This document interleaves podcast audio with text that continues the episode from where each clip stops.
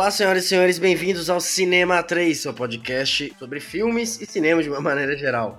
Meu nome é João Guilherme e no episódio de hoje vamos conversar um pouco sobre o que nós temos assistido na quarentena, desde que começou. Muito tempo livre, né? Muito tempo preso dentro de casa. Então tem aí muita disponibilidade para assistir aquelas coisas que a gente sempre quis e não conseguia, ou que foi sendo lançado nessa quarentena também que mudou muito tanto a maneira de produzir quanto a maneira de assistir é, entretenimento, audiovisual, etc. Aqui estão comigo hoje, como sempre, Júlia Benatti, bem-vinda. Oi, João. Oi, Thiago. Tudo bem? Oi, pessoal que está ouvindo. Hoje a gente vai falar um pouquinho né, sobre os filmes que a gente viu na quarentena. E eu, eu já adianto que a minha lista está assim, bem vergonhosa. Vocês vão ver o porquê. Tiago Soares, como sempre, aqui presente. Bem-vindo de volta, Tiago. Opa, e aí, pessoal, tudo bom? Oi, João. Oi, Júlia. Tô bem animado pro programa de hoje, porque tenho algumas coisinhas legais para falar, recomendar, algumas experiências interessantes que eu tive nessa quarentena, né? Finalmente colocando um pouco da lista interminável de filmes em dia. Mas vamos que vamos, que eu acho que hoje vai ser um programa bem legal. É isso aí. Então vamos pro tema de uma vez, sem rodeios hoje.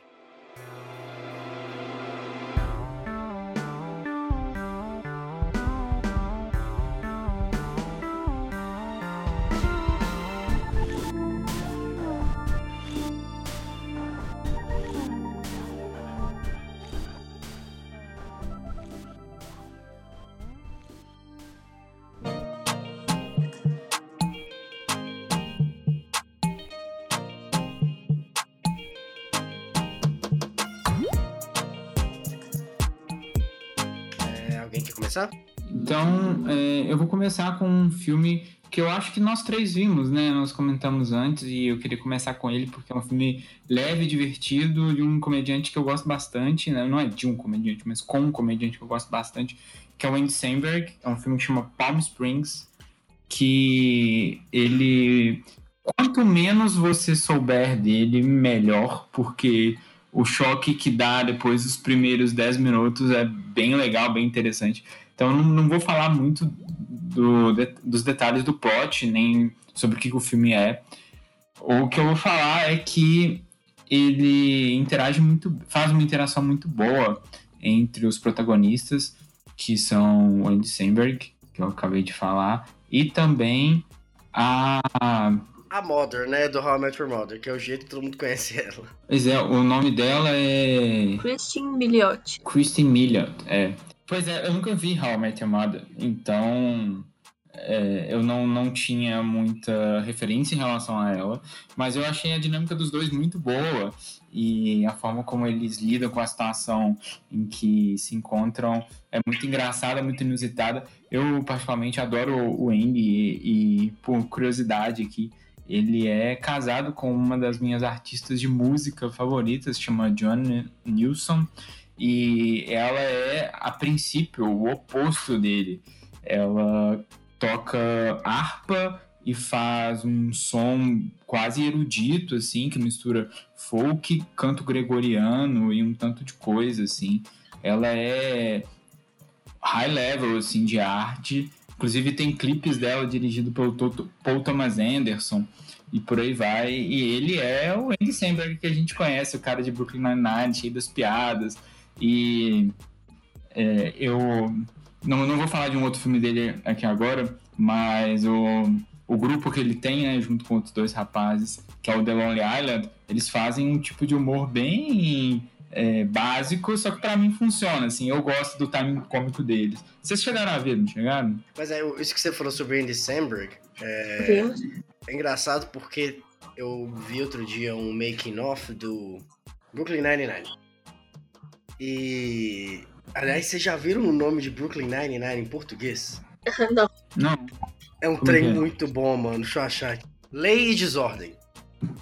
Lei e Desordem é maravilhoso. Um Lei de Desordem é um ótimo nome.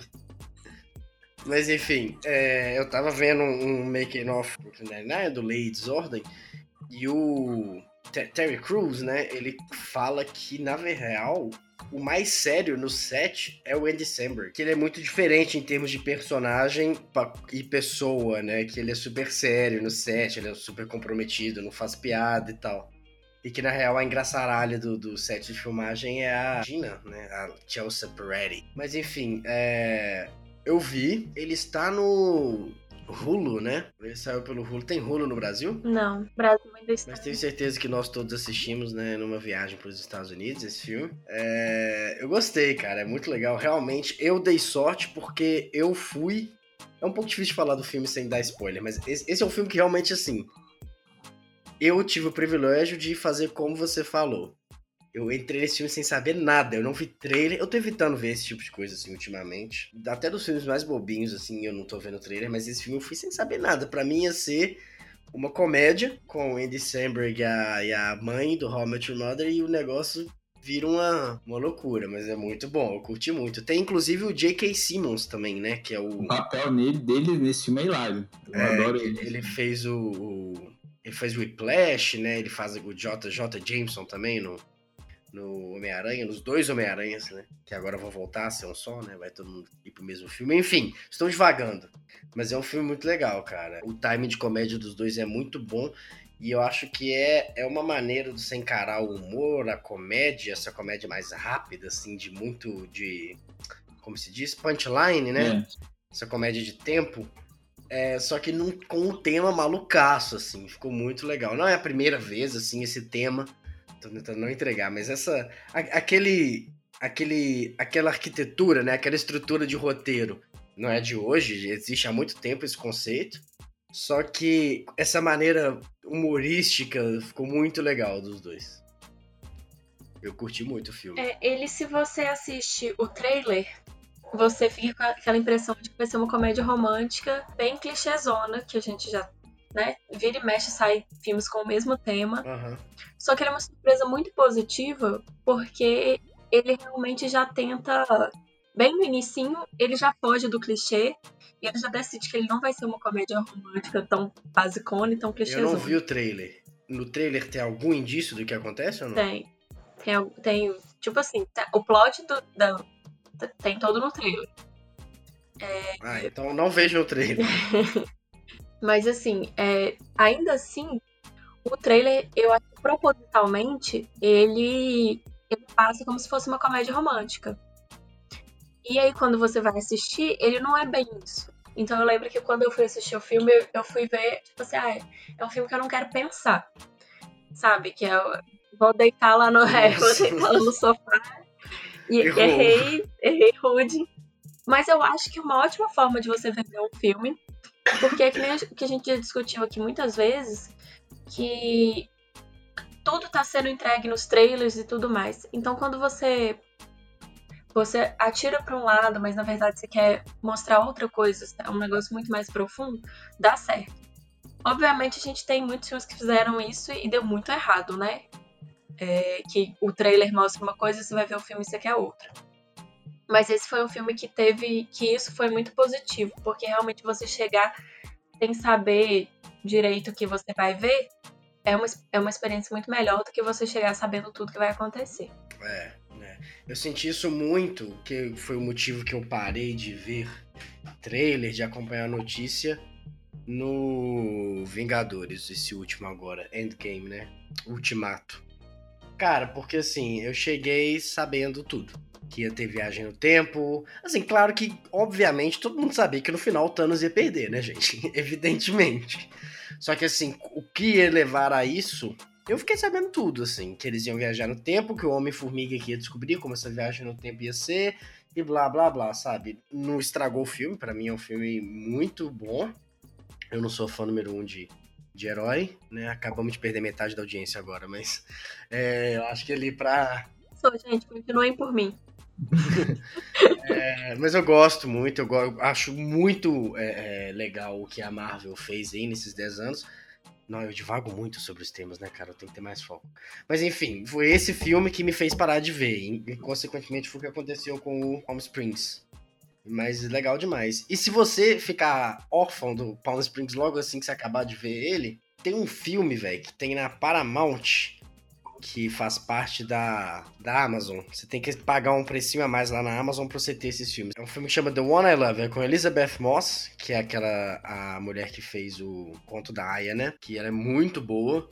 Chama Complicações do Amor. Complicações do Amor, é. Ele não é tão legal quanto o Palm Springs, eu acho que ele do meio pro final ele se perde muito. É, só que assim, se você vê um e ficar meio órfão, querer ver outro logo em seguida, é, você vê esse The One I Love. Tem no Amazon. O Palm Springs é do Hulu, né? Não tem no Brasil. Aí quando você viajar pros Estados Unidos, aí você assiste. É, provavelmente ele deve chegar em alguma outra. Talvez no Disney Plus, né? Ele deve chegar logo no Brasil, porque ele já foi lançado tem um tempinho. É, é, exatamente. Mas show, excelente.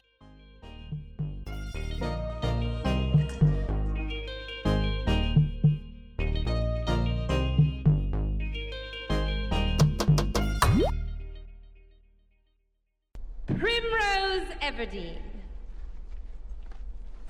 Where are you, dear? Come on up. Well, come on up. Prim! Prim! I volunteer! I volunteer! I volunteer as tribute!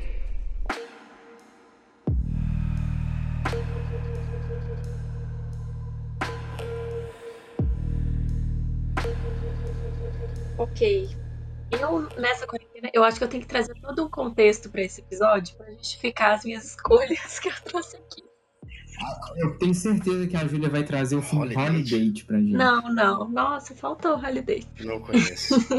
Não, não, mas Holiday é, é diferente porque ele foi lançado durante a quarentena, então, obviamente, eu assisti durante a quarentena, que foi quando ele foi lançado. É, e eu vou preferir trazer filmes aqui, de é, filmes que não saíram durante a quarentena e que eu assisti exatamente por causa da quarentena. Porque, é, como a gente não teve lançamento no cinema por muito tempo, e inicialmente a gente estava no isolamento social, assim, é, pelo menos eu fiquei no isolamento social bem ferrenho, que não tinha vida social nenhuma. Então eu resolvi, é, além de ver filmes antigos que sempre ficam perdidos, naquela de, ai, tem sempre mil filmes saindo no cinema e nunca dá tempo de eu ver aquele filme que é um clássico, ou então aquele filme que talvez eu não estava tão interessada e deixei passar. E rever filmes que eu gostava muito, que pode ser um erro, né, gente? Você rever filmes que você gostava muito quando você era mais jovem. Você reassistiu o Diário da Princesa? Não, não, ainda não. É, mas eu reassisti as grandes franquias. Tudo bem que Diário da, Fra- da Princesa era uma grande fran- franquia, né? No caso, eu coloquei ela aqui. mas o que eu trouxe hoje. E, gente, isso não foi à toa. Durante a quarentena, a gente é, lançaram novamente livros de franquias antigas, né?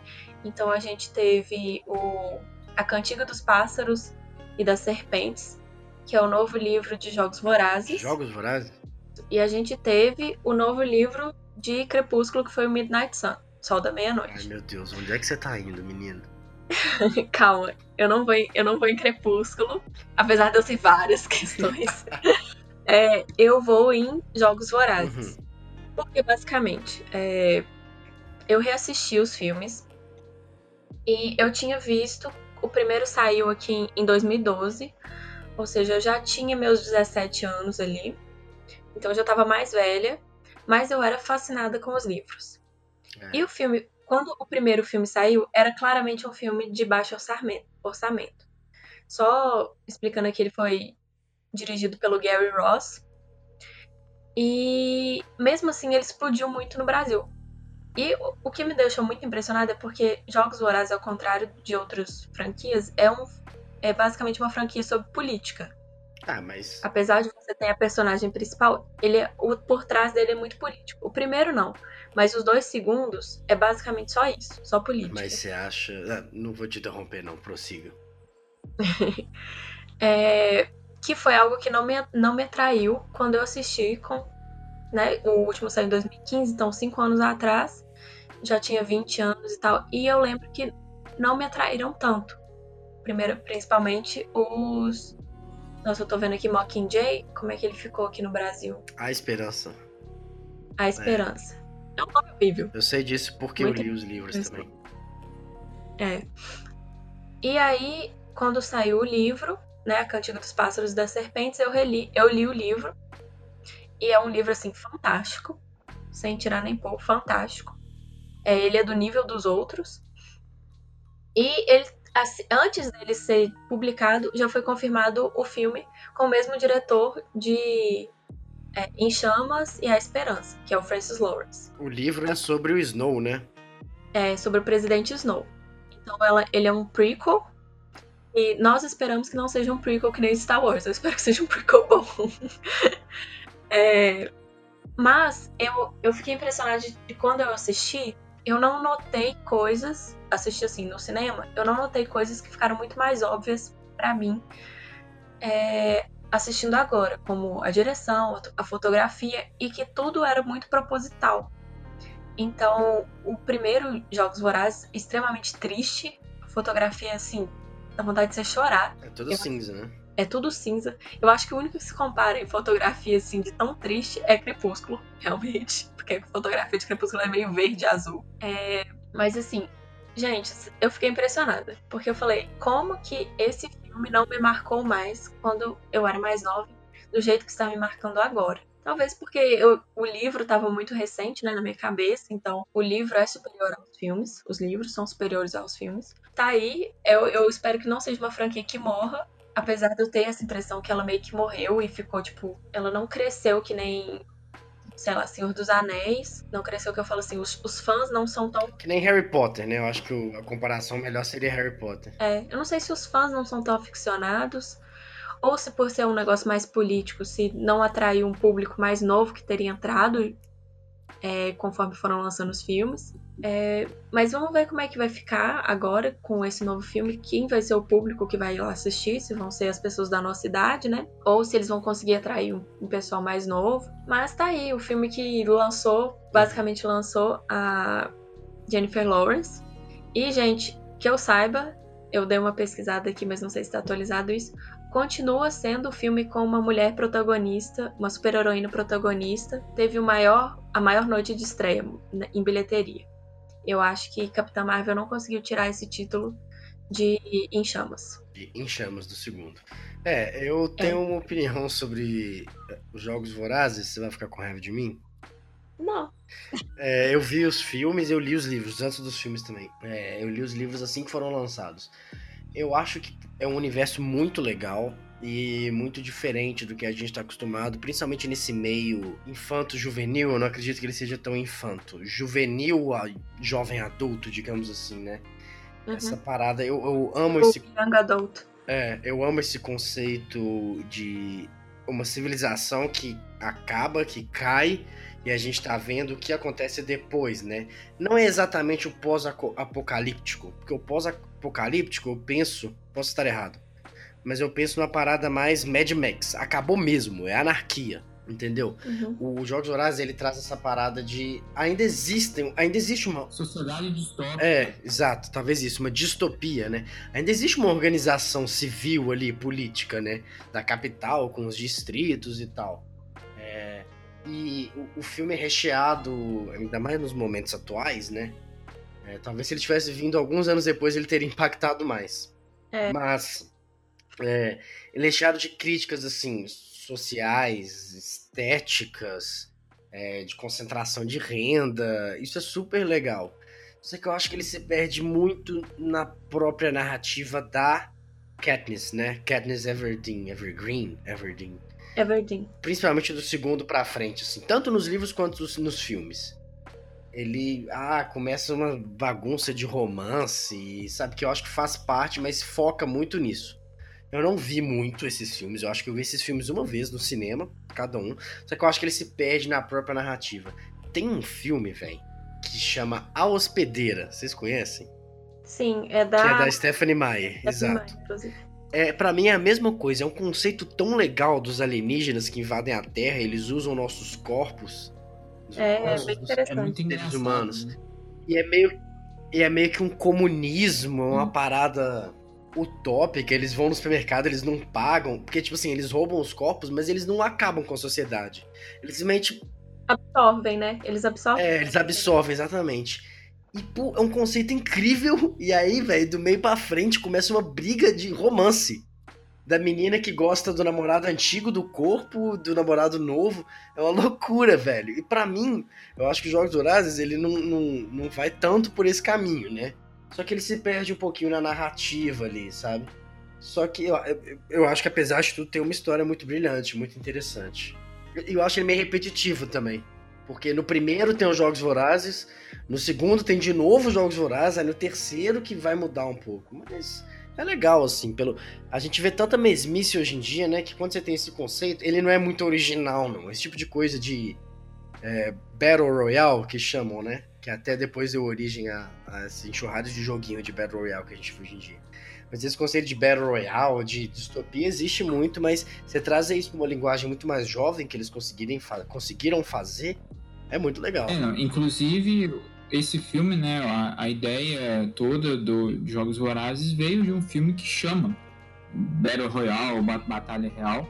São jovens estudantes de uma escola são colocados um, em um lugar para se matarem até sobrar um. É um filme é, japonês, inclusive, antigo, que é muito legal. Muito bom, inclusive. Fica aí a, a mini dica de assistir Battle Royale, que é muito Mas eu ia falar, é, como vocês se sentem vivendo, por terem vivido no, na era de ouro das adaptações de sociedades distópicas infanto-juvenis, assim. Porque nós tivemos é, Divergente, Maze Runner, é, aquele filme horrível que chama Eu Sou Número 4, que eu nem sei se, se ele pode entrar nessa lista aí e teve esse hospedeira que eu nem conhecia, entre muitos outros. Então, assim, em cinco anos veio muita coisa aí nesse tipo. Hoje em dia não precisa mais fazer ficção de futuro distópico, porque a gente tá vivendo o futuro distópico, né? Hum, Pandemia, é. um monte de presidente malucaço, né? É muito difícil chocar. É.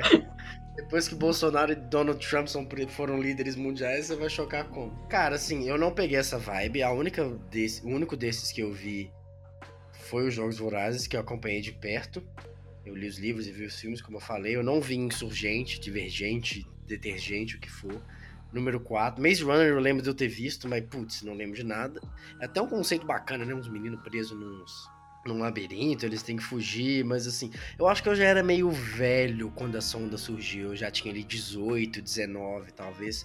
Eu acredito que essa esse monte de, de produção, é, eu acredito que essas produções todas eram para um público um pouquinho mais novo, ali de 15, 16 talvez, né? É, eu acho que a gente viveu mais a era de ouro do sobrenatural, que lançava vários vários, a gente pegou Harry Potter, obviamente, né? É, Senhor dos Anéis, é, Crepúsculo de novo, mas assim, a gente pegou, teve essa explosão. É, aí eu acho que o, eu sou o número 4 entra mais nesse, porque eram alienígenas. E tinha realmente muitos filmes, muitos livros, muitas franquias é, que trabalhavam essa Tinha um também que chamava A Quarta Onda, não tinha? A Terceira Onda, a, um negócio assim. A Quarta Onda, que também é de alienígenas, mas aí a gente já, tá, já é bem mais novo. Eu lembro de um que eu gostei, nossa, então não foi isso. não, esse aí eu não vi. Eu lembro que esse é com a Grace Moretz, porque eu tenho uma, um crush nela. Mas teve um que eu gostei, que era... Aqui então, ele é de 2016. É não, era um que era uns jovens na Rússia, aí ficava sem energia, os alienígenas eram invisíveis. Eu sei qual que é esse. Ele chama... Esse filme é foda, velho. Esse filme é legal pra caramba. Nossa, esse filme é muito bom. Ele é bem. É com aquele menino que faz o Na Natureza Selvagem. Ele é muito estilo aquele outro de. Ele é bem Guerra dos Mundos, né? Não, não, não é isso que eu quero falar. Eu quero falar aquele que a Netflix até ela, ele, ela refez o filme. É... Gente, que é um monstro tipo o. Ah, o Cloverfield? Cloverfield, ah, isso. Sim. Eu acho que ele é mais estilo Cloverfield. Qual, até porque. da Rússia? É, eu acho ele muito semelhante a Cloverfield. Mas eu não consegui descobrir o nome. Eu vou achar. É, peraí, o menino é o Emily Rush. Ele chama Hora da Escuridão. A Hora da Escuridão. Esse filme é muito legal. É e muito ele... legal esse filme, cara. Ele nunca, assim, explodiu, né? Ele, ele é, tipo, ninguém sabe desse filme. A nota dele no Omelete é 1 em 5. Talvez ele não seja tão bom igual eu lembro. Mas, cara, João, eu lembro de gostar desse filme no cinema. Então não, não vamos assistir. Vamos manter. Eles usam uma, uma, coisa meio elétrica, assim, é um conceito de alienígena muito diferente. E eles não ficam mostrando alienígena o tempo inteiro, sabe? É bem legal. Não, mas ele foi uma bomba, porque ele fez 64 milhões de dólares e tem um de 5 estrelas. Mas ele vai passar no Megapix dia 15 do 11, às 6h20 da manhã, caso alguém queira, queira ver. Nossa, 6 e 15 da manhã. Mas eu lembro de gostar desse filme. E, era, e foi dessa vibe também de pós-apocalíptico. Cara, eu nunca tinha pensado nisso, Foi. né? Rolou essa, essa, esse movimento real, né? Cara, esse, esse A Hora da Escuridão eu vou botar na lista de quando a gente for fazer o programa Filmes que só eu gosto. Eu acho isso dos Jogos Vorazes, voltando ao nosso papo de 5 minutos atrás, que ele se perde um pouco na, dentro da narrativa. Ele tem um universo muito legal, o, o conflito mor, que é a guerra ali entre os distritos e a capital, é muito legal, muito bem feito. A- mas quando você vai nos conflitos internos dos personagens, eu acho que os Jogos Vorazes perde muito a mão. É, eu sinto que isso aconteceu principalmente no novo livro, então talvez a gente veja se repetindo no, no filme, que isso também acontece. Que, na verdade, o, você começa o livro com, o presidente Snow, que no caso não é o presidente Snow, né? Ele é só um adolescente e ele vai participar de um dos jogos, mas ele vai participar como. Como é que fala? Não é orientador que eles chamam, não, como é que é? Não sei, tipo treinador. É o papel do Woody Harrison. E ele participa como essa pessoa, né, que vai ajudar a uma das meninas, e a menina, ela é do distrito 12. Eu fiquei muito decepcionada porque essa era uma oportunidade da gente explorar outros distritos, que era, seria muito interessante. E, querendo ou não, a autora ficou presa de novo no distrito 12. O 12 é o da Katniss, né? É o da Katniss também. Mas, ao mesmo tempo, ela colocou umas ligações muito interessantes. Ela explica algumas questões que a gente vê nos livros da, da Katniss. Mas, é, realmente, eu fiquei decepcionada por isso, João. Porque é um universo que é muito interessante. Essa questão política ficou muito mais evidente exa- exatamente porque a gente vê o, o Snow ascendendo, ainda que ele não acenda ao poder, ele ascende para a pessoa que ele vai se tornar. É, então, mas que eu senti falta disso. Ficou, às vezes ficava preso nas picuinhas pequenas, que tudo bem, é um livro de personagem, é muito mais do que os outros, é um livro de personagem e não um, li- um livro de. Como é que eu posso falar assim? Universo. De- É, de universo. Mas ao mesmo tempo, é, talvez se repita isso nesse próximo, nesse próximo filme, sem querer te desanimar. Ou não, né? Mas não sei, o diretor é o mesmo, então talvez fique na mesma Eu vou coisa. assistir porque eu acho o mundo interessante, mas, né? E porque esse conceito, inclusive, dos distritos é muito legal, né? De os mais próximos à capital são mais parecidos com a capital. Então o distrito 1, na verdade, é bem bom, né? Se eu não me engano. É, eles, eles vão explicar isso, eles explicam isso, porque o Snow, por exemplo, ele viveu durante a guerra. Uhum. Então ele sabe o antes e o depois. É muito, é muito interessante É um por mundo- isso. Você vê o, o Distrito 1 se tornando o que ele é. Só que eles não entram no Distrito 1. E eu fiquei muito decepcionada, porque eu queria ver, eu queria estar lá. Entendi, entendi. É. Vamos ver. O- os filmes, eles engrandecem né, o universo. Então a gente tem várias cenas que no livro não tem, que tem no filme. Então talvez eles consigam fazer isso.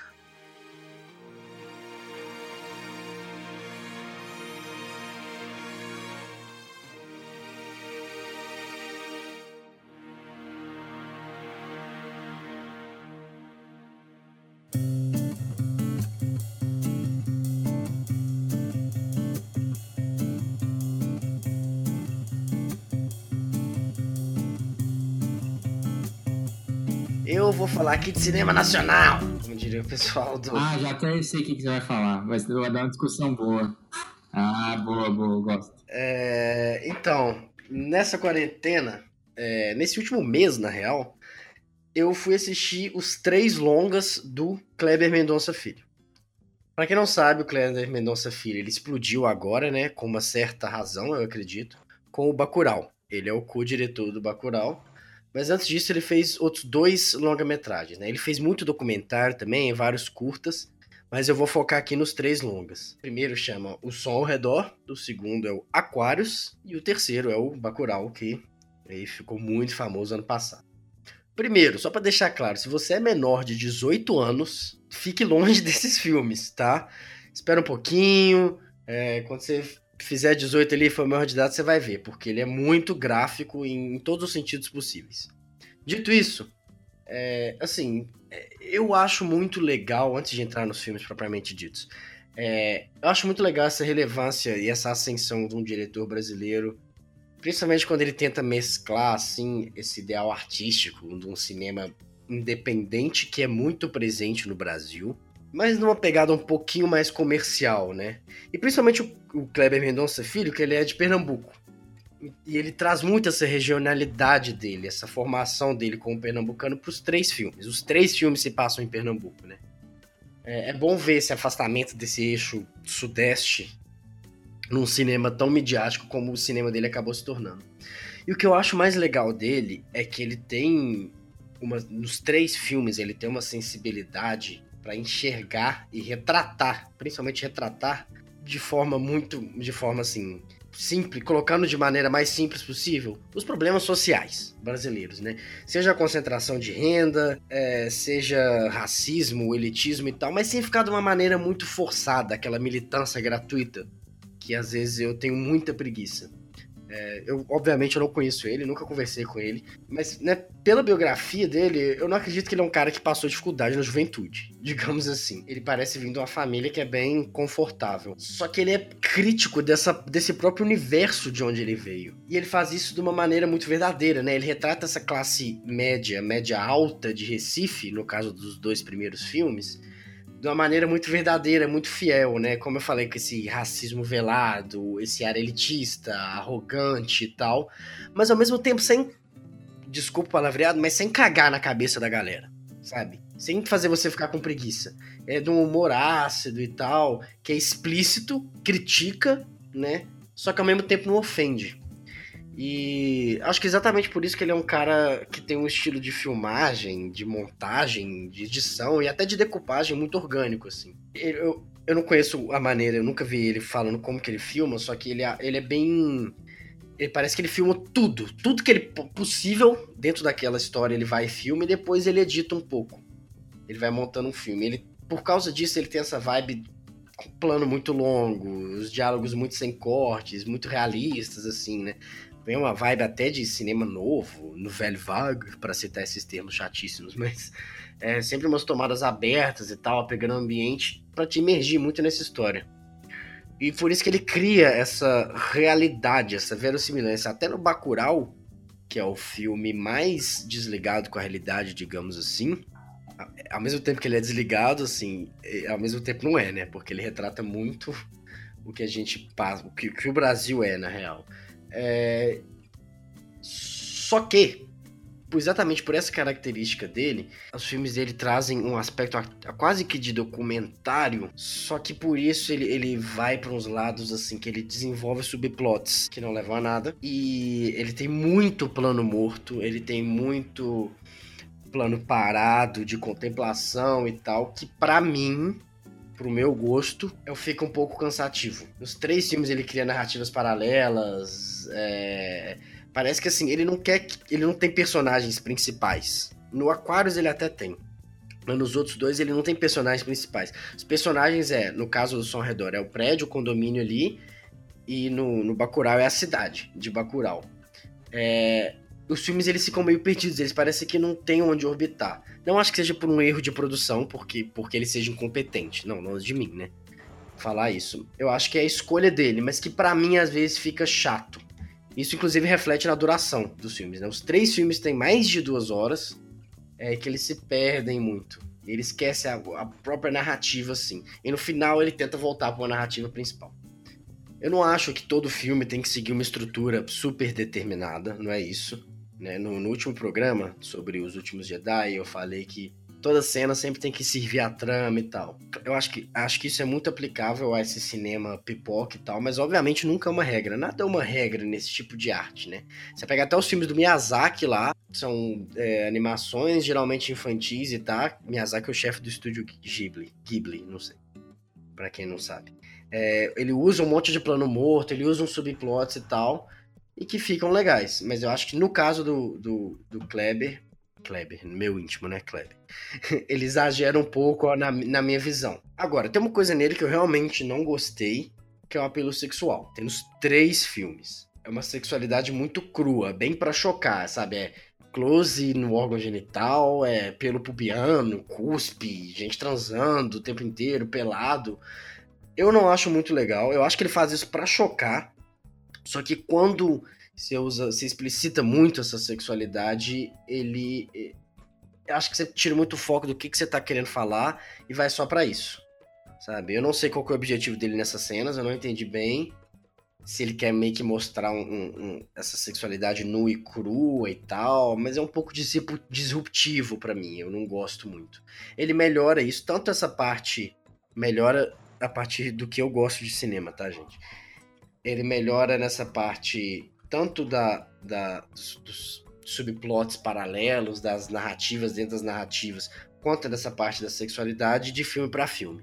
O Som ao Redor, que é o primeiro, tem muito, aí depois no Aquarius tem um pouquinho menos, e no Bacurau, acho que até pelo financiamento, é um filme da Globo Filmes e tal, é um filme que foi muito mais mainstream que os outros dois, é, isso é bem mais podado. Os três longas dele, como eu falei, são O Som ao Redor, Aquarius e Bacurau. O primeiro, Som ao Redor, é sobre a vida né, de uma, eu diria que um bairro, uma rua ali, uma região da cidade da classe alta de Pernambuco. E começa, o início é bem, é bem padrão, vai mostrando a história daquilo ali, tem um menino que é um pouquinho problemático, tem o avô, tem é, os, as, os empregados, seja empregada doméstica, seja segurança ali, que são pessoas muito mais pobres que vão prestar serviço para aquelas pessoas ricas e, e mostra essa relação de poder ali, né? E fazendo uma rima visual com o que ele até faz no início do filme, de mostrar aquelas relações antigas lá do coronelismo brasileiro e tal, como que isso perdura até hoje, né?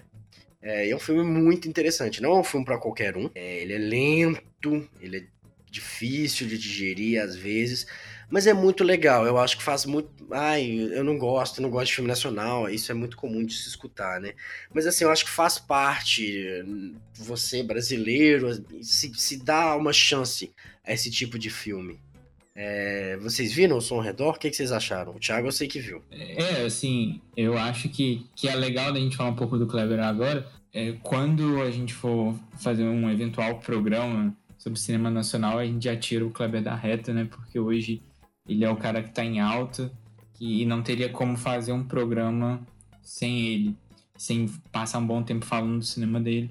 E nesse próximo eventual futuro programa, é, acho que seria legal também a gente dar um pouco de espaço a outros realizadores e realizadoras brasileiros que estão é, fazendo um trabalho bem legal. O Brasil é super rico em cinema, assim, e inclusive até em produção, assim, só fazendo um pequeno ponto. Hoje a gente tem o Rodrigo Teixeira, né, da RT Features, que fazem um trabalho esplêndido, tanto no cinema nacional quanto é, no cinema internacional, de, de produção de, de, filmes mesmo, produção de cinema de alta qualidade. É, ele trabalhou no, no Farol, trabalhou com o James Gray no Ed Astra, aqui ele fez A Vida Invisível, então assim, é um cara que, que o meu sonho é a gente chamar o Rodrigo Teixeira para trocar uma ideia aqui com a gente.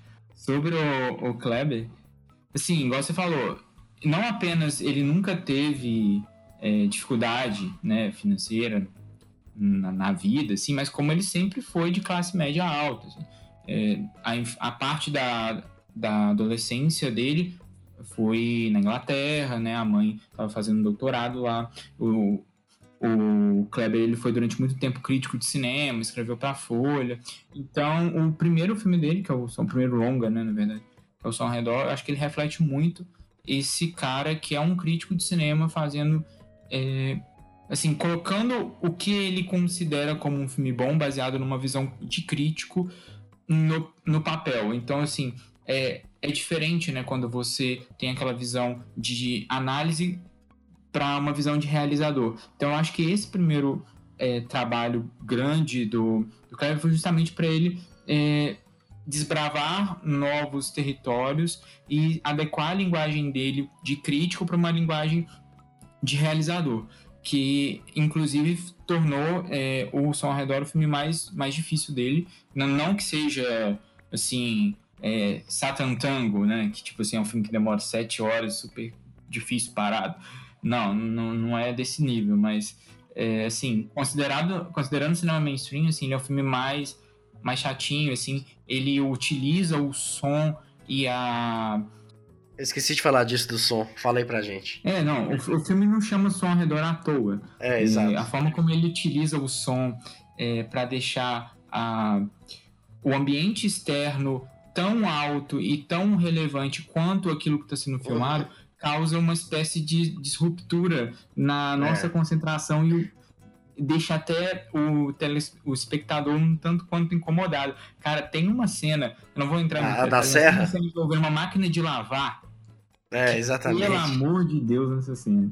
É incrível. É, ele, pelo próprio, pela natureza do título do filme, assim, e, e, como eu falei, eu acho que esse, esse filme, o Som Redor, eu acho que ele é o que mais não tem personagem principal, protagonista. O protagoni os protagonistas ali são todos ao mesmo tempo. É o bairro, é a rua, né? Digamos assim. Exatamente pelo protagonismo ser uma coisa, né? Um lugar geográfico e não pessoas. Apesar de que tá vendo a vida de todo mundo, assim. Essa, esse microfone, eu não sei se ele usou condensador, mas esse condensador abertaço, pegando tudo, cara. Ele, dá, ele chega a incomodar, mas você entende a, a, o propósito desse incômodo ali, né? Tem uma cena, velho, que o menino é logo no início. O rapaz tá saindo lá, o que tem a namorada, que é neto do, do, do, do cara. Que ele tá saindo, que ele vai conversar com o avô, com o tio na casa do lado, velho. Que você escuta, ele tá andando, parece que você tá andando na rua com ele. Você escuta a serra, o carro passando, a folha e sirene no fundo e tal, mas de uma maneira. Tem um cachorro latindo o tempo todo. O filme inteiro tem esse cachorro. E, cara, todo mundo que já morou num bairro qualquer, seja rico, pobre, que for, sabe que é exatamente assim, velho. É cachorro latindo o tempo inteiro, é serra, é carro passando. Quantas vezes aqui a gente não tá gravando e passa um carro com sirene ligada atrás e tal? Então, assim, é uma. Eu nem sei se existe isso, mas uma realidade sonora, assim, que ficou muito legal. Eu reparei muito isso no filme também. É, e, e para fechar o, o som ao redor, assim, eu acho que ele foi um, uma porta. Eu não ia falar porta de entrada, vai ficar redundante, né? mas ele foi uma porta para o Kleber realmente ganhar uma visibilidade, uma visibilidade é, como um cineasta de grande porte, como alguém que tem uma, uma marca e que poderia fazer projetos assim um pouco mais mainstream e voltados para um público maior. Mas a partir do, do próximo filme, que é Aquarius, que o João vai falar, o, o Kleber despontou, assim. O, inclusive, muitas pessoas viram Aquarius, viram Bacurau e ainda não tiveram a oportunidade de assistir o som ao redor. É, mas, assim, acho que é um filme super válido, é muito bacana, eu até prefiro ele do que é, o Aquarius, assim, para mim o melhor dele continua sendo o Bacurau, pelas razões que a gente vai é, conversar um pouco mais para frente, mas eu gosto demais do, do som ao redor, assim, ele brinca muito com claustrofobia, com elemento de gênero, tem algumas, algumas partes que realmente é, criam uma sensação de, de terror, uma sensação é, de descontrole psicológico, como se a gente estivesse entrando na mesma viagem, na mesmo delírio do, de um dos personagens principais. Então, é, eu acho que é um filme hum, não tão fácil, igual a gente falou, que tem, tem problemas, mas que ao mesmo tempo vale muito a pena ser assistido e discutido também. Mas você não acha que ele se perde um pouquinho, não, na narrativa, às vezes, velho? Eu, eu acho que ele é o, é o filme mais é, pouco centrado do, do Kleber, assim. Tem, uma, tem a narrativa sim, mais sim. dispersa e, eu, assim, obviamente é o objetivo dele, né? É, é um filme muito mais de ambientação, de contextualização e de é, suposições de ligar os pontos depois e de especular sobre o que estava acontecendo e qual o significado das cenas do que os outros, os outros dois filmes, né? O Aquarius é bem direto ao ponto e o Bacurau, por mais que tenha aí as suas viagens, ele também deixa claro a que ponto ele quer chegar, né? Bom, é, o segundo longa dele é o já citado Aquarius, que é a história de uma mulher mais velha, de uma senhora, interpretada pela Sônia Braga, que inclusive faz um excelente trabalho no filme. E ela mora num condomínio, num prédio muito velho, lá na praia de Boa Viagem, em Recife. Assim, da década de 60, talvez. E tem uma construtora ali que tá querendo transformar aquele prédio velho num prédio super novo e esses prédios ultra chiques aí de orla de praia. E é esse conflito dela com a construtora e com tudo que envolve ali, né? Tanto dela com a construtora quanto muito dos conflitos internos também, né? Esse filme começa muito bem com toda uma sequência ali no passado, na década de 80, em 1980 na real. E depois ele tem um, um, ele pula para 2016, que é quando se passa o filme. E é e o tempo todo você é lembrado pela relação da Sônia Braga com ela mesma, pelos conflitos internos dela ali, desse início do filme, quando ela era jovem, bonita e tal. E eu acho ele muito bom. É, ele é mais direto ao ponto, assim como você falou. Ele ainda tem muito desses planos longos, às vezes e tal. Mas assim, agora sexualmente também ele é um tapa na cara, né? O tempo inteiro. Você tem conteúdo sexual muito agressivo. Só que eu acho que ele é o que melhor retrata esse contraste pobre com rico, do riquíssimo com rico, sabe? E é muito interessante ver essa relação, né? É, da Sônia Braga com os filhos, da Sônia Braga com o, a construtora que tá enchendo o saco dela, e como essas coisas vão, vão começa tudo bem e as coisas vão piorando aos poucos. É, assim, eu. Dos três filmes do Kleber Mendonça, Aquários é o que eu gosto menos, eu ainda acho que é um filme bacana, mas eu, eu acho que. Ah, eu acho. Eu, não, eu fico entre ele e Bacurau. Eu menos gosto. Não, o que eu mais gosto. Não, ele é o que eu menos gosto. Não. O Aquários. Eu acho ele muito legal, cara. É, não, o Aquários é o que eu menos gosto, eu acho que dos três, eu acho que ele tem. É o que tem a, a crítica é, a suposta crítica social foda mais óbvia.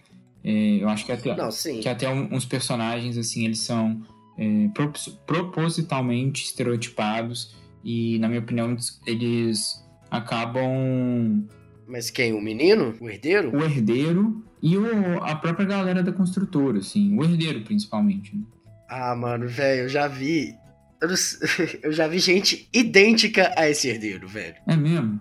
Cara, na hora que Nossa, eles soltam, cara. tipo assim, não, porque eu fui fazer um MBA na Austrália, não sei o que, eu falei, ah, velho. Então, mano, mano, isso é muito real, velho. Aí eu fiquei assim, ah, é porque, tipo assim, Você achou a, a militância não, forçada? não só militância, mas eu acho que esse personagem específico ele contrasta é, muito com o resto do filme.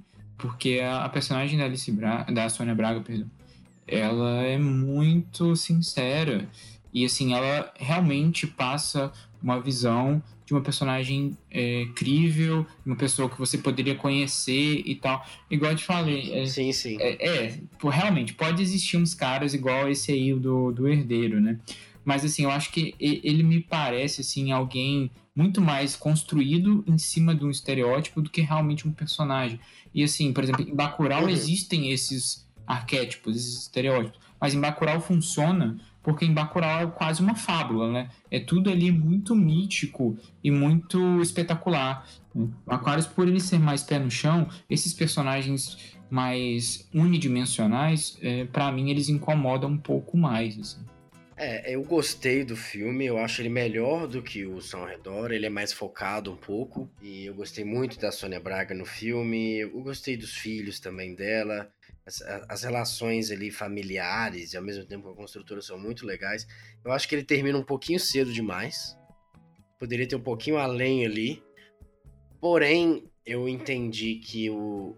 Eu acho que. Não vou dar spoiler do final, mas a ideia do Kleber Mendonça Filho nesse filme era mostrar a ascensão dela como pessoa, como mulher, enfrentando aquilo ali. E aí, a partir do momento que ela enfrenta, o filme acaba. E não necessariamente, tipo, os desdobramentos do que, que aquilo ali vai dar. Mas assim, eu fico com vontade de ver. Não, eu quero ver o que acontece depois. Mas é legal, é um filme muito bom também, que te bota muito pra, muito pra pensar, não, mas que ele te tira dessa mesmice também, né? E é bom pra ver que existe gente, não só o Kleber Mendonça Filho, existe muita gente, mas o Kleber Mendonça agora com uma posição mais de destaque, assim, fazendo cinema nacional e muito bom.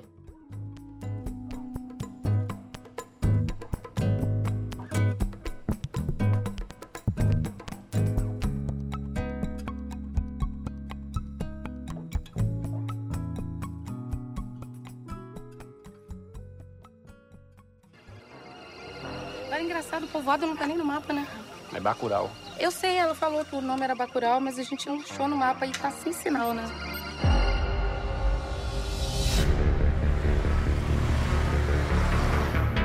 Tô aqui pra pedir ajuda de vocês. Quem foi que fez isso? Não sei, Lunga. Por que vocês estão fazendo isso? Ontem eu vi um drone. Fica de olho no céu.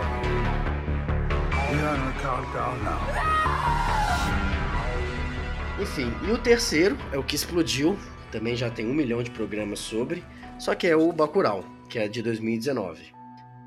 O Bacurau, ele é o menos, você acabou de falar isso, né? Ele é o menos desligado com a realidade. É, apesar de que ele é em Pernambuco também, mas ele, ele dá um- uns indícios ali de uma parada meio distópica, igualzinho a gente acabou de comentar, né? Tem tecnologia, ao mesmo tempo que é uma pobreza extrema, tem tecnologia ali, as pessoas usam celular, tem drone e tal. O Bacurau é um western, igual. Você só tirou a roupagem norte-americana e, roup- e colocou a brasileira, né?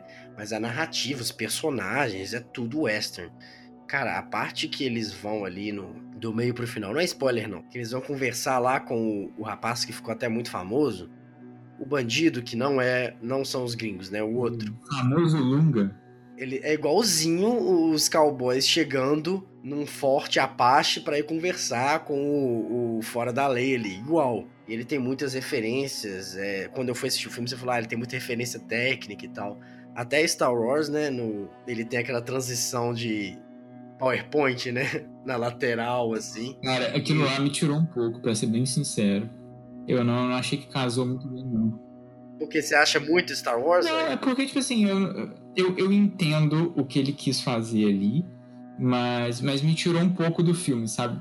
Porque eu tava vendo o filme e do nada eu pensei, ó, virou Star Wars. E aí depois eu voltei É, pro filme. ainda mais naquele cenário de deserto, né? É, não, ele ele fez claramente uma brincadeira e uma homenagem, e até tem uma, uma relação assim que começa o filme, né? Ele começa com um plano das estrelas, não é? Se eu tô falando errado. Ele começa tipo com o planeta Terra e vai aproximando lá pra Pernambuco. Isso. Então tem toda, toda uma questão assim de, de evocar grandes épicos, inclusive interestelares. Mas, mas assim, esse ponto específico me tirou um pouco, mas é um- uma crítica menor, assim. Eu acho que o Bacurau, a, a principal característica positiva dele é que é divertido pra caramba, cara. Eu me diverti muito assistindo. É muito legal, cara. Ele, eu, eu acho que ele tem um pouquinho, às vezes, essa crítica social foda, muito explícita. Em termos de crítica social, pra mim, o Som ao Redor é o melhor. Eu concordo com você. Eu também Só que o. Porque eu acho o menos. O menos que me dá preguiça. Só que o Bacurau, ele, ele vai pra uma parte mais engraçada. Aquele prefeito, cara. É, é- é assim. É, é uma caricatura da vida real, né? Aquele prefeito. Essa ideia dos gringos que vem. Os próprios solistas, cara. Tipo, a forma Aham. como eles acabam interagindo na história toda, né? Como eles se, se consideram menos brasileiros do que os brasileiros. né? Eles se consideram menos brasileiros que aquela galera. Aí depois Hum. os gringos falam: Não, mas você não é branco. Esse nariz seu de- denuncia, né? Então essa. Sempre tem essa escada, né, velho? Os caras Hum. acham que eles estão no topo, que eles são melhores que os nordestinos, literalmente, né? Só que aí na hora que eles vão conversar com o gringo, o gringo fala: Não, mas você não é branco, não, ué. Você parece um latino e você esse nariz aí não esconde. Então, assim, você explicita essas relações. Eu acho que nem explicita, mas você critica, né, essa relação brasileiro com o gringo, com o nordestino, o, sud- o- quem é do sudeste é o quê? Sudestino? Chato. Chato, é. Mas o, o São Paulino, o Carioca, o Paulista, né, no caso. São Paulino é quem torce, eu acho. São Paulo. Cara, muitos torcedores do São Paulo. É quem torce pro São Paulo, é. Coitado deles. Mas o Paulista, a Carioca. E, cara, na hora que eles descobrem a profissão do paulistano, mano, é excelente, velho. Que ele lê inglês da carteirinha do cara. Mas, enfim, eu acho que é um filme que é uma fábula, né? Como você falou, ele, ele desprende muito da realidade. Ele é o mais com essa linguagem hollywoodiana, hollywoodiana. É, ele é mais focado o tempo todo. ah, não tem muito essa, essa loucura, essa viagem para os paralelos ali que os outros dois filmes dele têm. Ele é bem sobre aquele conflito o tempo inteiro. Mas, bicho, eu achei muito legal. muito competente. E ele, ao mesmo tempo que ele evoca uma linguagem muito hollywoodiana, ele também traz muito de Brasil, né? No final, a, a, a rima visual com os cangaceiros é legal demais, assim. Hum. Putz, Eu vou é... só fazer um, um disclaimer aqui, que eu acabei de Hum. lembrar, é, e aí eu vou me corrigir e acabar estendendo a minha correção a você. É, fábula, eu acho que necessariamente tem que ter animais. Ah, tá, né? O, o- o conto, o conto de fadas, né? Não sei. É um conto, um mito, um- Aham. uma lenda, assim. Mas é só, só brincar também, senão o pessoal ouve a gente e fala, pô, esses caras aí não entendem nem de gênero literário. Não entendem nada de literatura? Algum de vocês realmente entende de gênero textual? Não, não muito. Ah, eu sou pós-graduado em literatura. É, um abraço pro meu amigo Paulo Eduardo aí, que tá terminando o mestrado em literatura. Mas enfim, esse filme me enganou um pouquinho, na real, no final. No início, aliás, que eu achei que a protagonista ia ser a menina que aparece. E não, né? Ela só aparece no início e meio que depois é deixada de lado. Esse filme não tem protagonista, né? Ele é sobre aquele conflito. Eu acho que faltou um pouquinho isso pra mim, pra esse filme ser assim, perfeito tinha que ser ali sobre ela e sobre o, o outro namorado dela, o Pacote. É, eu não lembro o nome dele. Tinha que explorar um pouquinho mais o, o, o cara de cabelo grande lá, o bandido que ajuda eles no final. Lunga, Lunga, Lunga, isso. é, que personagem incrível, inclusive, assim, visualmente. Ele é muito bom, de- cara. É, não, a estética dele é, é incrível, assim. Ele é meio metrosexual, né? Ele pinta um. É metrosexual, mas ao mesmo tempo ele é um bandidaço, né, cara? Então é, tem essa dualidade. E o lugar lá onde eles ficam, velho, é tipo. É uma, é uma barragem abandonada no Nordeste. É, é muito legal. Todo esse conceito. Essa visão do faroeste, só que nordestino, não é, não é nova, mas numa produção tão grande que a- alcançou tanta gente, é, é muito interessante de ver. Mas é isso. Bacurau, né? Não precisa nem falar. É só fazer um disclaimer aqui antes. O Som ao Redor e Aquarius tem no Netflix, tá? Tem os dois no Netflix. Bacurau eu vi no Telecine. Então paga nós aí, Telecine, mas pra quem for assinante, tem lá. E tem no net, na net também, no net não. Mas é isso, assim, eu acho que o Kleber Mendonça Filho é um cara que vem com uma linguagem muito mainstream, não quero falar termos em inglês, né? Mas muito mainstream, ao mesmo tempo que traz essas regionalidades e essa brasilidade aos filmes dele, mas também sempre tentando colocar uma coisinha diferente. Então, o som ao redor tem essa coisa do microfone aberto, o Aquarius tem essa dualidade dos conflitos internos com os externos, e Bacurau tem essa pegada faroeste brasileiro, é, como é que chama a música do Renato Russo lá? Faroeste Caboclo. Faroeste Caboclo é, é- é uma ascensão de um cara que faz um trabalho muito legal e no Brasil que tem tantas ideias boas e tanta potência e que às vezes a nossa própria população, nós mesmos, mesmos temos preguiça de assistir. Então, um cara como esse tá na, onde está é muito legal. É, e assim, eu acho que uma outra questão só pra gente fechar aqui é que o Kleber acabou tendo que adaptar, né, a forma como ele produz cinema. Ele saiu de um, de um campo bem mais de nicho, assim, artístico, de cinema independente, e acabou fazendo um baita sucesso aí com, com Bacurau, dialogando com massas enormes, e eu acho, assim, que, que é por aí mesmo, sabe? Se você quiser realmente fazer com que sua voz seja ouvida, é, não adianta você fazer esse filme para cinéfilo, sabe? É, por mais que eu acho que também há espaço para isso, Uhum. mas eu, eu fico feliz. né? É, há espaço, você tem que ter, mas, putz, você tem que saber que é aquilo ali, então, que você vai ter aquele É, público. não, e- exatamente. Como ele queria, eu sinto que ele queria é, talvez trazer um pouco mais de.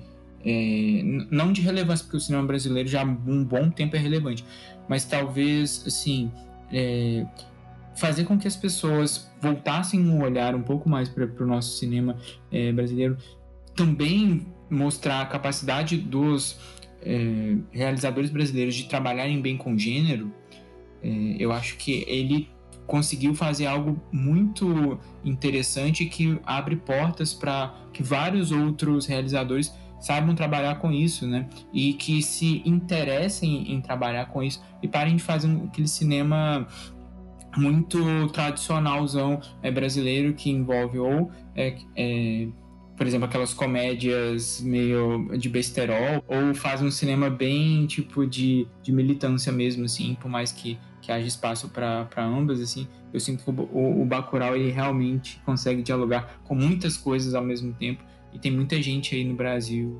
é, fazendo, começando também a, a pegar essa, essas ideias, assim, e apostar em, em gênero, Hoje a gente tem uma produção nacional de horror bem legal, inclusive esse ano, foi esse ano, né? A gente perdeu aí o Mujica, o Zé do Caixão, uma perda enorme aí pro cinema nacional, que o cara é incrível.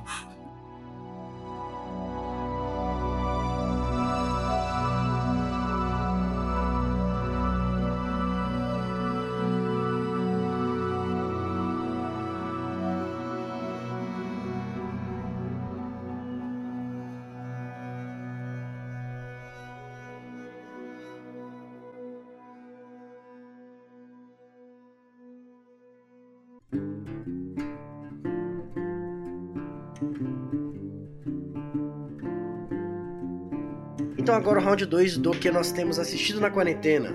Quem quer começar dessa vez? O, o meu aqui acho que vai ser até um pouco rápido, não tem tanta discussão, mas é um filme que eu queria ver é, no final do ano passado, eu não consegui assistir por realmente não ter encontrado em lugar nenhum.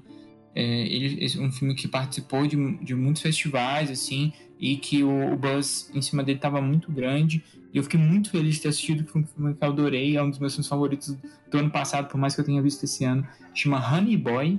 É um filme.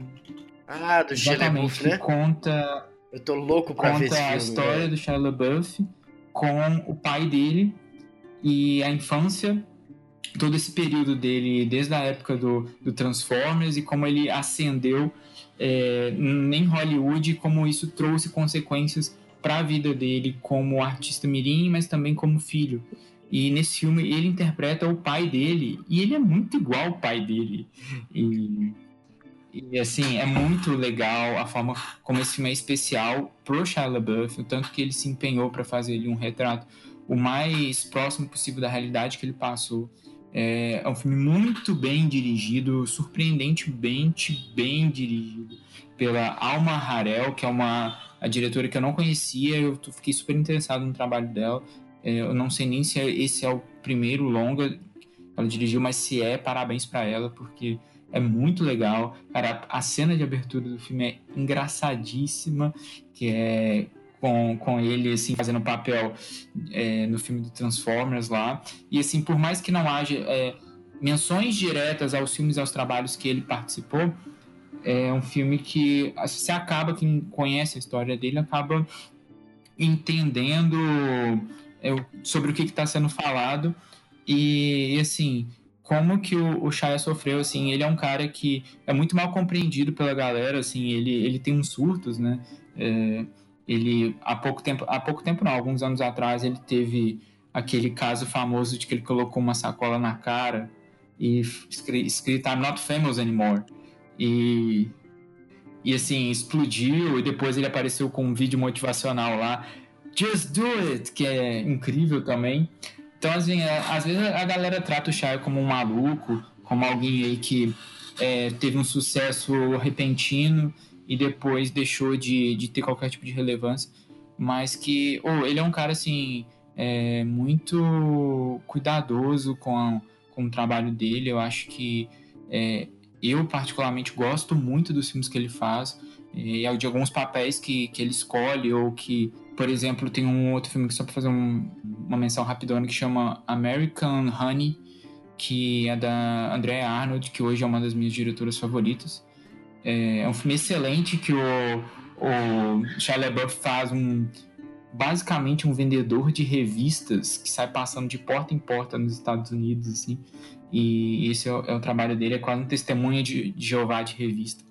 E e ele tem feito os trabalhos bem legais. Esse filme é muito é, interessante para a gente ter uma contextualização um pouco maior da, da vida dele, de onde que ele veio, como é que foi a relação com o pai dele, como isso o afetou como pessoa, como artista, como isso inclusive fez com que ele tivesse é, tomado certas escolhas durante a carreira dele por pressão do pai, porque ele acabou sendo é, a pessoa que sustentava a casa, o pai dele tinha um trabalho de palhaço. E, e aí com a ascensão do filho como um astro de Hollywood ele acabou sendo a pessoa que sustentava a casa. E o assim que é no caso era ele e o pai. E o pai acabou abusando é, financeiramente até fisicamente do Shia dessa condição dele assim é um filme que que pelo fato de ter muito dedo do Shia acaba sendo muito mais é, real no sentido de não tratar o pai dele simplesmente como uma pessoa horrível, como um vilão, porque é o pai do cara, né? Então, por mais que ele tenha ocorrido, tenha ocorrido tantos momentos difíceis, complicados e no mínimo questionáveis, a, o tom do filme é um tom muito de é, de respeito à figura do pai, por mais que seja alguém que errou demais durante a criação do filho. Eu fiquei muito tocado, inclusive, com esse filme. Entendi, é. Só dando um contexto, para quem não sabe, é porque o Shia LaBeouf, eu acho que ele não ficou tão famoso no Brasil, né? Igual, sei lá, Lindsay Lohan, a Miley Cyrus. Mas ele era da Disney também, né? Eu não sabia que ele era da Disney, não. Ele era, só que foi antes, tipo, de High School Musical, antes dessa explosão. Ele fazia uma série que chamava Mano a Mano. É. Ele é, ele é pós Justin Timberlake antes Tipo, de. Não sei. Mas provavelmente, né? Pela idade dos dois. E ele ficou famoso É. muito novinho também. E como é muito comum isso, acabou tendo consequências psicológicas muito ruins pra ele. Então, é, a gente só foi, eu, eu, por exemplo, só fui conhecer ele no Transformers, quando ele já era meio velho. Mas ele já era uma figura conhecida, assim, lá em, em- nesse, nesse meio desde criança. E acabou dando ruim aí o que é do que é contado no filme. É muito legal a sua indicação. Eu vou, tô doido pra assistir. Tem algum lugar? Tem, tem ele na Apple TV Plus. Eu acho que tem mais alguns outros canais, mas eu sei que na Apple TV Plus tem aqui no Brasil. YouTube também, pra quem quiser alugar. Tem no Google também pra alugar, Google Play, acho. É, eu acho que, tipo, eu não assisti o Honey Boy, mas eu vou ser muito sincera aqui e eu não assisti porque eu fui vítima do meu próprio, do meu próprio preconceito. Porque eu não assisti por ser, tipo, não por ser com Shia LaBeouf, mas por ele estar interpretando o pai dele e ele já tem essa ele já tem toda essa característica que é muito famosa dele ser extremamente prepotente. Ele não ser uma pessoa agradável de trabalhar e tudo mais. Então é algo que já é muito famoso lá. Ele tem um vídeo que, se eu não me engano, é no Friday Night Lights, que é exatamente sobre isso, que é um teatro sobre ele, que ele interpreta ele mesmo, ele interpreta outras pessoas, e tem um musical sobre ele, e no final tá só ele lá assistindo ele mesmo fazendo as coisas. Depois vou, depois vou colocar aí e quem estiver ouvindo, eu coloco no, no Instagram o link e tudo mais pra pessoa assistir, porque é muito. É, então, quando saiu a Shia LaBeouf vai fazer um filme sobre ele mesmo interpretando o pai dele. Eu falei, gente, mas já não tem isso. a gente já não viu isso teatro. Então, eu não assisti porque eu achei que era uma comédia, bem zoeira. E com você falando que eu percebi que não é. Mas realmente eu tenho esse preconceito com ele e sinto muito, Shia. Mas eu achei estranho. E eu acho, é, ao contrário, eu não sei quem que falou, se foi o João ou foi o Thiago, que não que por ele estar na produção e por ele interpretar o pai dele, ele não deixou o pai dele ser, ser tipo retratado como um vilão, mas eu, sendo sincera, eu acho que isso prejudica a narrativa. Eu não sei se porque toda a minha formação de jornalista e tal que você tem que se tirar tanto de jornalista quanto de pesquisadora, você não pode estar dentro do, do que você está pesquisando, do que você está falando, senão você não consegue se afastar daquilo e retratar a verdade. Então acho que quando ele se colocou na produção já de- deixou de ser verdade. Passou a ser verdade dele, que não é exatamente errada, né? Mas eu, eu fico com essa impressão aí de que talvez não seria tão real, e sim menos real por ele estar na produção. Mas é, não assisti o filme, então essa é, é a minha opinião sobre o meu preconceito com Shia LaBeouf.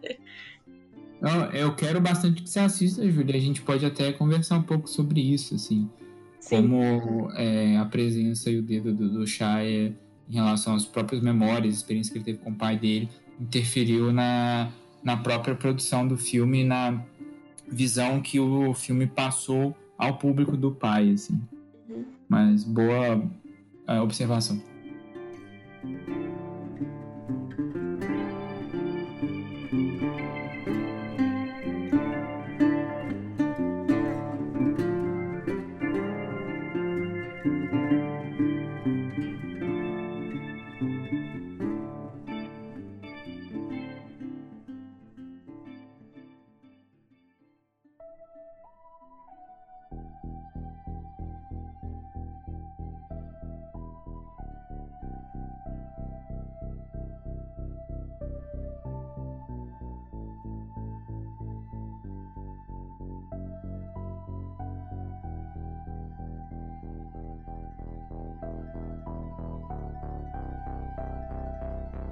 Então vai então, Júlia. O filme que eu escolhi, voltando naquela. Eu acho que eu fui mais nesse caso em filmes que eu deixei passar. E na verdade eu era bem novinha quando ele saiu também. Mas eu realmente não tinha assistido. Que foi Millennium Os Homens que Não Amavam as Mulheres. Ah, David Fincher é sempre maravilhoso, né? Exatamente. Eu não assisti. Eu assisti o seguinte: eu assisti o original, que é da Suécia. E eu lembro que quando eu assisti, ele saiu, o original saiu em 2009, então eu ainda era bem kids e eu assisti, eu lembro que eu fiquei muito traumatizada com a cena que ela tem uma cena muito marcante que ela se vinga de um cara. Quem assistiu vai saber bem o que é e quem não assistiu não vai saber. Mas é, eu como era criança, eu fiquei bem marcado por essa cena. É uma cena muito pesada. O filme todo ele é muito pesado. E eu lembro que eu, eu realmente não gostei porque eu fiquei com esse, né, essa sensação que é um filme muito pesado. E o original ele tem muito mais informação, então ele é um filme um pouco confuso. Eu não assisti ele de novo, talvez eu assista, mas eu fiquei realmente com essa sensação de que não, não gostei. Então, quando saiu o outro em 2012, eu não assisti. Então, eu aproveitei a quarentena e falei: vou assistir esse filme, quero saber. Porque todo mundo fala dele, né? Principalmente da Rony Mara, que está Mara. Uhum. É, todo Sim, o elenco inteiro desse filme é muito bom, cara. É o Daniel Craig, a Mara, o Christopher Plummer. Stella Skarsgård, o... não sei falar também. Esse cara é, é muito sim, bom. Esse cara é muito bom ator. E... Uhum. E assim, eu fiquei realmente impressionada porque o filme é muito bom.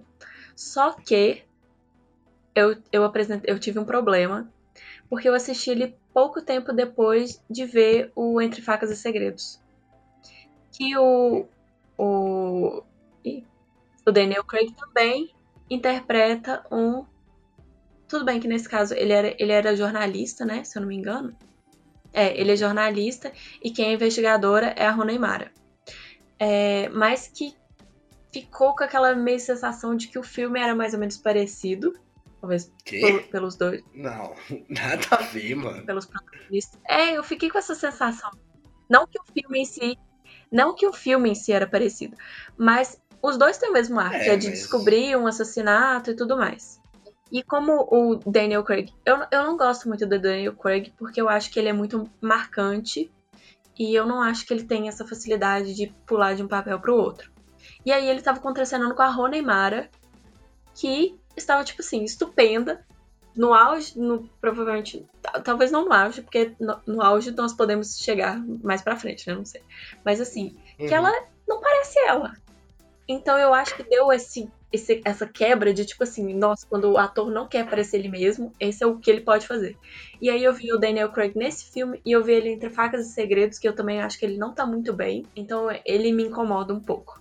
Mas é, é uma coisa minha é, também. São dois arquétipos muito diferentes, né? A Rooney Mara, ela tá fazendo ali o papel de uma menina louca, hacker, toda cibernética, cheia de problema psicológico e tal. E o Daniel Craig tá fazendo quase o papel dele mesmo, né? Tipo um jornalista bonitão, quarentão, cinquentão, sei lá. Eu tenho essa impressão que ele está sempre fazendo o papel dele mesmo. Até entre facas e segredos, ele tenta. Essa é a questão você consegue ver ele tentando, entendeu? Ele, ele tenta sair do papel dele, coitado. Ele, eu só acho que ele consegue.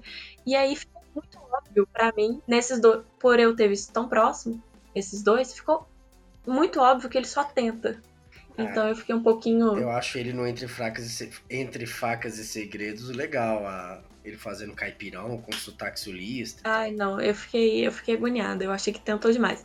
No contexto do filme faz sentido mas não sei, não, não me desceu tão bem, não. E eu amo o filme. Eu gostei desse e eu amo Entre Facas e Segredos. Mas eu realmente acho que nos dois, o Daniel Craig, ele dá uma, uma caidinha ali. E não que eu imagine esse filme com outra pessoa. Por mim, tá ótimo, funcionou assim. E aí eu fui procurar o segundo, né? Que é o A Garota na Teia de Aranha. Mas no segundo só tem sueco, né? No segundo são outras pessoas. então eu não assisti, porque tá tão ruim a, a nota dele que todo mundo fala, gente, não assistam, porque depois de você assistir a Rony Mara, você não consegue aceitar que é a. Hum, Nossa, deixa eu achar o nome dela aqui. Claire Foy fazendo a mesma pessoa. Não faz sentido. É. Eu acho que dá uma quebrada, né? Porque no sueco, os três filmes são com o mesmo elenco, né? É o que seria, né, usual, já que é uma... Ah, tá, né? O The Crown do, do primeiro. Do Garota na Teia de Aranha é aquele famoso só se fala de outra coisa, né? Que ninguém falou desse filme. Exatamente. Mas eu acho que de famoso só tem a Claire Foy, pelo que eu tô vendo aqui. É, mas ela não carrega um filme, né? Ela é legal, tal, The Crown. Ele é basicamente é, aquela pessoa que você sabe quem é, mas você não sabe o nome. Ele chama Lakeith Stanfield. Hum, quem? Fez. Exatamente. Laker? Ele fez Atlanta. Ele fez Foge. Esse cara, ele tá bombando atualmente. Ele é muito bom. Gente, não sabia o nome dele, agora você Uhum. sabe. Ele, Ele faz- ele fez um filme. que Ele faz. chama- ele de novo aí. Ele faz Entre Fatos e Segredos. É, ele, ele tem um filme que chama é, Sorry to Bother You, que é excelente. É um dos filmes mais interessantes, engraçados e originais que eu vi nos últimos anos. Quem é, gente? Desculpa. Procurem, procurem saber desse filme. É incrível. Em Corra, tem dois caras negros na família de brancos, que é o principal e ele. Que ele é o que tem os olhos arregalados, que ele começa a gritar. "Run, run". Ah, ele é o que já tá lá, né? É, ele é o que já tá lá.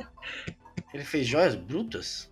Ele está em todos os lugares. Ele é o clássico cara. Não, eu sei quem é, mas eu não sei o nome dele. Ele, ele é o amigo do, do Adam Sandler. O que, o que faz as vendas. É o cara que leva a galera na loja. Entendi. Tá bom. Bom, mas voltando, então, eu não assisti esse segundo porque eu fiquei com medo de quebrar muito, né? Porque eu já tinha visto um filme muito bom e eu queria continuação, porque ele acaba falando que vai ter outro. Ele não acaba com o final. E aí eu fiquei, nossa, eu vou ter que. Vou, atrás, porque eu já sabia que tinha um um dois. E aí eu fui descobrir que o dois não é dois, que é só outro filme da mesma linha e tal. Então, se eu quiser, eu tenho que ler o livro. Talvez eu leia. Eu vou invadir um pouquinho a sua recomendação pra recomendar esse livro. Você acabou de falar do livro aí. Esse livro é fantástico. Inclusive, o final é diferente, tá? Se vocês tiverem visto o filme e tal, leiam o livro, é fantástico, é muito bom. Ele tem uma imersão também na hora que ele vai lá para pro condomínio, pra, pra ilha, né? Uma ilha. Que, putz, velho, te deixa assim, na flor da pele. É muito legal. Então, se você gostou do filme, leia o livro, que é ótimo. Fica aí. E o filme, né, do, do Fincher, ele, ele é um diretor muito bom, muito competente, então fico bolado que ele meio que tirou um pouquinho o pé do acelerador nesses últimos anos. Agora ele vai voltar com uma série, né, do... sobre o Hitchcock, se eu não me engano. Não, é sobre o Cidadão Kane, sobre as filmagens do Cidadão Kane. Não me apetece muito, pra falar a verdade, não. Mas ele tirou bem o pé de, depois do... Ele fez esse filme, depois ele fez o, o Garota Perdida, Gone Girl. Não é garota perdida, não. Garota exemplar. Garoto exemplar. Aí depois ele parou total, ele começou a fazer House of Cards, parou. É, a parte boa de House of Cards é tudo dele.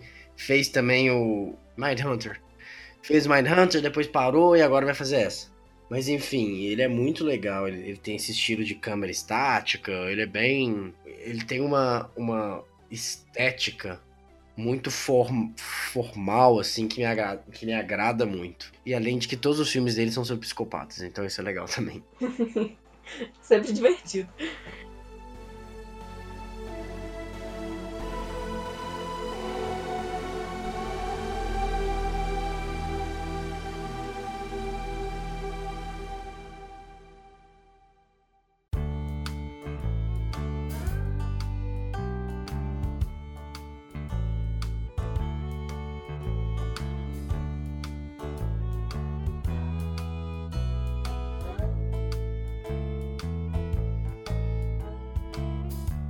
Que eu assisti Rango, eu tava afim de ver um western. Só que eu tava sem paciência para aqueles western muito velhos e tal. É um filme da Netflix original, dos irmãos Coen, chamado A Balada de Buster Scrubs. Eles têm essa parada meio niilista e tal. E nesse filme eles até fogem um pouco disso. É um filme num estilo que eu gosto muito, que são pequenos, são vários curta, curta-metragens juntos. Então são ali histórias de 15, 20 minutos, são 7 ou 8 histórias no, no Velho Oeste, cada hora um. Pra quem não sabe, é aquele filme que tem aquele meme famoso do James Franco com a corda no pescoço perguntando First Time. É esse filme, é uma das histórias é com o James Franco. Tem um elenco muito legal, tem o Liam Neeson. Tem, olha só quem tá nesse filme.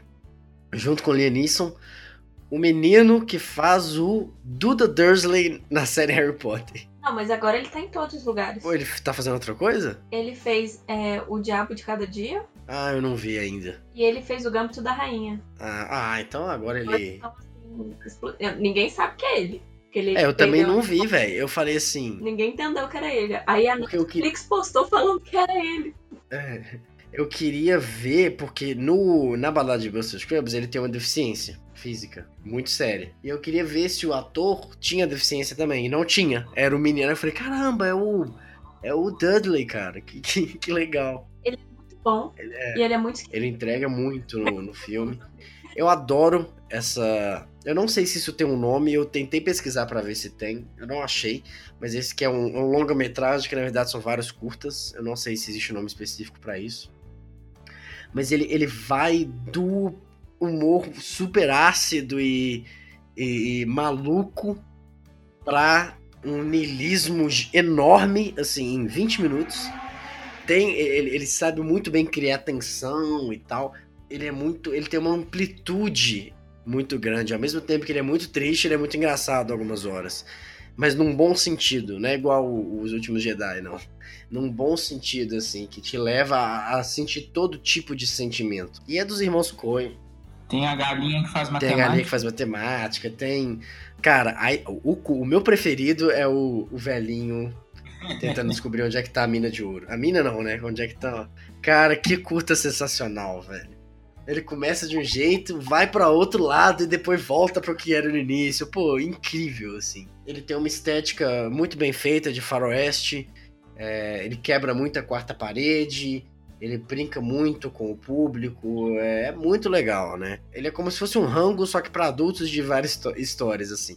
Ao mesmo tempo, parece que eu tenho a impressão que é um faroeste, mas que os personagens sabem que estão num faroeste, num filme de faroeste. Não é explicitamente isso, mas tem muito disso. É, mas é isso, ele tá na Netflix, é um original Netflix. Oh, eu, eu gosto muito do, do Buster Scruggs. É, é um filme que é bem a essência dos irmãos Coen, assim, eles estão se divertindo muito fazendo. E é o, é o tipo de filme dos Coen que eu mais gosto. Porque na real, todo filme do Coen é meio. é meio. é bem faroeste, né? É bem. E- e- eles são especialistas em, em, em faroeste, né? Em westerns modernos. É, o, o próprio Onde os Fracos Não Tem Vez, apesar de ser hum, atual, né? Em 2012, ele se passa, sei lá. Ele é um filme que é um western sobre dinheiro e tal. Acho que o Big Lebowski ele sai um pouco, sai um pouco disso, mas eu acho que eles, assim, a Netflix falou, cara, se diverte aí, faz um monte de curta de faroeste e é isso. Não, e é muito por isso que eu, que eu gosto bastante desse filme, assim. Fargo deles, assim, é um dos meus filmes favoritos da minha vida. É, eu adoro Fargo, tanto a série quanto o filme. É um dos filmes responsáveis por moldar o meu gosto em cinema. Então, eu tenho um carinho muito especial pelo, pelo- pelos irmãos Coen, assim. Mas é isso então, é isso que nós temos, nós temos assistido, acho que tá certo. É, durante a pandemia, claro que tem mais um milhão de coisas. Eu, eu tô vendo West Wing, tô reassistindo How I Met Your Mother. Tô. Que mais? Eu vi The Boys, mas eu fiquei com preguiça da segunda agora. Eu tô vendo um monte de coisa. Mas enfim, esses foram os que a gente quis destacar aqui. É, e você, o que, que você tem visto aí? Manda pra gente é, se foi interessante. Se foi interessante, não, né? A gente lê aqui suas, suas sugestões, o que, que vocês querem, o que, que vocês têm visto, que recomendam também. Manda uma DM aí no Instagram pra gente que a gente lê. É, e é isso. Esse programa vai ficando por aqui. Lembrando que nosso Instagram é arroba cinema A3. Exatamente. É, Tiago, Júlia, despeçam-se. É, gente, muito obrigada por, por nos ouvir até agora. É, falem pra gente o que vocês têm assistido, o que vocês ainda querem assistir. Quarentena ainda não acabou, né? Ainda estamos na pandemia. Eu coloquei também, enquanto a gente gravava isso, coloquei um, um stories no Instagram perguntando quais outros programas vocês querem ver. Ou no caso, ouvir, né? Ouvir a gente. E coloquem lá o que vocês querem ouvir aqui também.